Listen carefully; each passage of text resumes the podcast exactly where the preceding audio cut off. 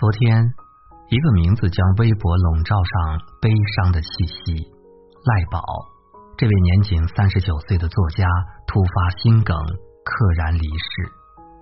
也许很多人对这个名字不太熟悉，但你也许看过他写的段子。本来看广告看得津津有味的，该死，又插播电视剧。人生啊，不能在一棵树上吊死。要在附近几棵树上多死几次试试。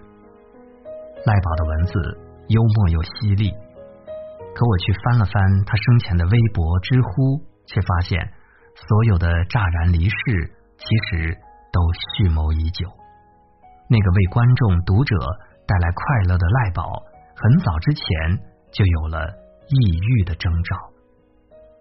有人说，你永远不知道一个人经历过什么。每张故作坚强的脸背后是怎样的风雨和漂泊？赖宝一路走来很苦，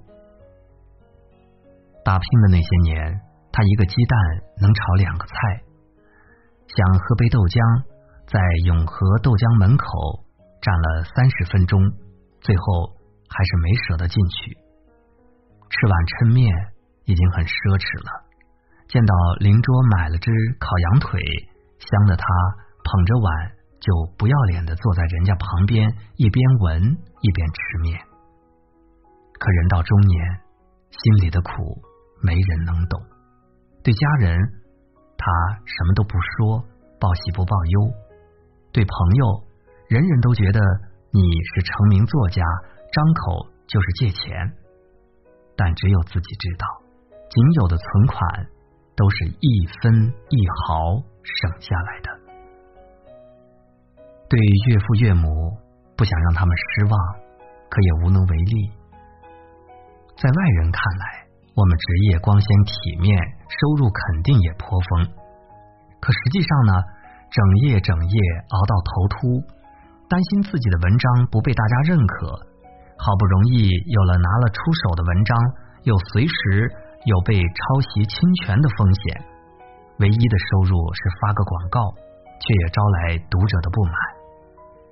没有谁的生活是容易的，每个中年人都有两副面孔，一边驮着房子、车子、孩子，仿佛无所不能；一边把烦恼、苦痛吞了、认了，谁也不敢说。你只看他住高楼，却未必能看他藏起的一身锈。赖宝只能躬身向前，他努力写书、写小说，经营着微博和公众号。常年的工作繁忙，加上失眠，常常到天亮才能入睡。唯一敢倾诉压力、暴露懦弱的地方，只有微博。可没有人听懂他的呼救。一个满腹才华的作家，在三十九岁这个创作者的黄金年龄，最终没有等来他的天亮。他的头像曾是不向生活低头而竖起的中指，如今像一个空留遗憾的大大惊叹号。赖宝的死讯刷屏后，朋友圈里有个二十出头的小伙子疑惑的问：“他那么搞笑的一个人。”怎么说抑郁就抑郁了呢？也许年轻人不会懂，人到中年，命都不是自己的。我想起那个死在出租屋里的四十九岁外卖员吴德宏。很多年前，他也是个意气风发的小伙子，承包过鱼塘，开过饭店，来到大城市南京追寻过梦想。可年岁过去，欠下二十多万的债后，这个野心勃勃的年轻人成了沉默寡言的中年人。父母指责他什么，他再也不回嘴，只点点头，又垂下头。中年人就是这样变怂的，立事愈深，所知愈多，越知道自己的微不足道，苦笑当初的不可一世。在上有老下有小的年纪，身负父母的期望，又是儿女的榜样，再也容不得肆意人生了。他仍留在南京，但生活的目标从创业变成了还债。四十九岁的年纪，他做了一名外卖员。为了送单，电梯停电的情况下，他一口气爬过二十七楼，内裤都湿透了。体力拼不过年轻人，他就更加卖力，一个月跑五百多单，总里程一千九百五十一公里。即便这样，总收入也才五千多，跟年轻的同事没法比。挣来的辛苦钱，他根本舍不得花。手机软件里加入购物车的心仪物品有很多，但唯一舍得下单的是一张五十元的电话充值卡。可即便生活里全是海啸，他也想给家人带去暖阳。每次回老家，他都会带礼物。有次买了一百多块钱的礼物，后来家人才知道，那个时候他身上总共只有两百块。去年十二月三号晚上，吴德宏又接了个单，准备出门，可刚穿上工作服，他就突然发病倒下了。电饭煲里还热着没有来得及吃的饭。一个年近半百的外卖员死在冬夜，就像水消失在水里，悄无声息，值吗？太可惜。可若不是身后有家庭有老小。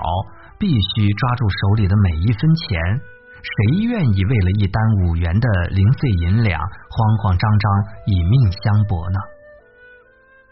我曾在电梯里偶遇过两个外卖员的对话，其中一个拿过另一个的手机查看他接的订单，惊愕的说：“你这五单半小时以内，其中一个还在好几公里以外，怎么来得及啊？”那个外卖员默默拿回手机，淡淡的说。没办法，来不及也要来得及。电梯门一开，飞速跑了出去。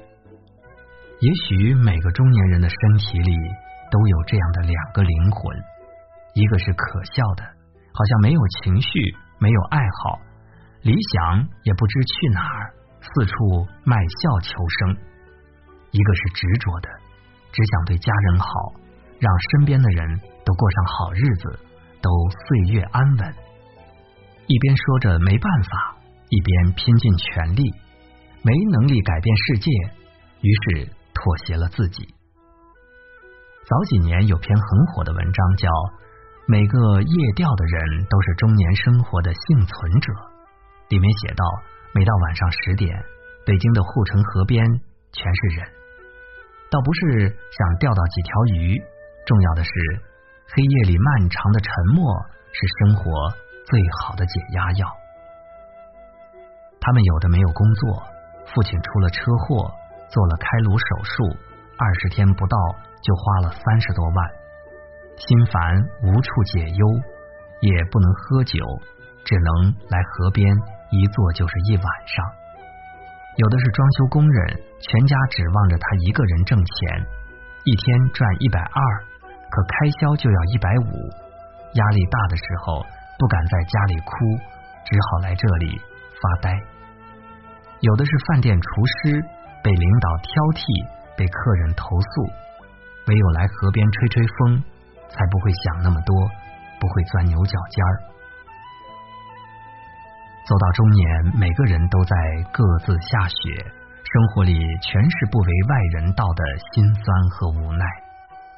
只有平静的河水，漆黑的夜幕。才是属于自己大口喘息的空间。待到夜色褪去，城市醒来，他们又要扮演起各种角色，唯独不能做自己。他们需要做父亲。三十多岁的男人赵立伟，三岁的儿子患上血癌，光是看病已欠下十几万债务。接下来四五十万的手术费让他整夜失眠，可不马上治疗，儿子只能再活三个月。这个退伍军人为儿子做起了空中飞人，每天在近百米的高空中粉刷外墙。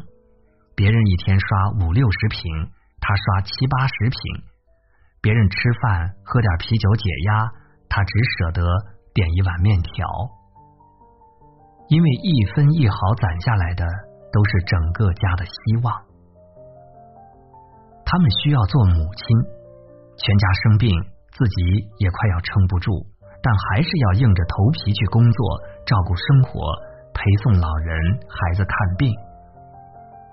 他们需要做子女，父亲、哥哥去世，家里没个男人，母亲偏瘫，只能靠自己照顾。孩子上不起学，更去不起特殊学校。抬眼望去，哪有可以指望的人呢？只有卑微的打听工作，哪怕去殡仪馆也行。米兰·昆德拉在《不朽》中说：“生活就是扛着痛苦的我穿行世间。城市灯光闪烁。”却不知其间上演着怎样的身不由己，怎样的悲欢离合。四面楚歌，腹背受敌的中年人游荡其中，都活成了两个自己：一个在阳光下忍辱负重的捡着地上的六便士，一个在深夜里片刻安宁的遥望着天上的明月光。破碎的现实和寂寥的灵魂，勾勒出一个中年人。落魄的模样，请多关心、心疼你身边的中年人，他们是你的父母、丈夫、妻子、朋友，请理解他们的疲惫，那是因为他们真的很勇敢。如果你人到中年，也请照顾好自己。人们常记起余华《活着》中的名言：“没有什么比活着更艰辛。”却忘了这句话前面还有一句：没有什么比活着更快乐。你扛起的责任很多，但最大的那个是要好好活着，挺过去，才意味着后来的一切。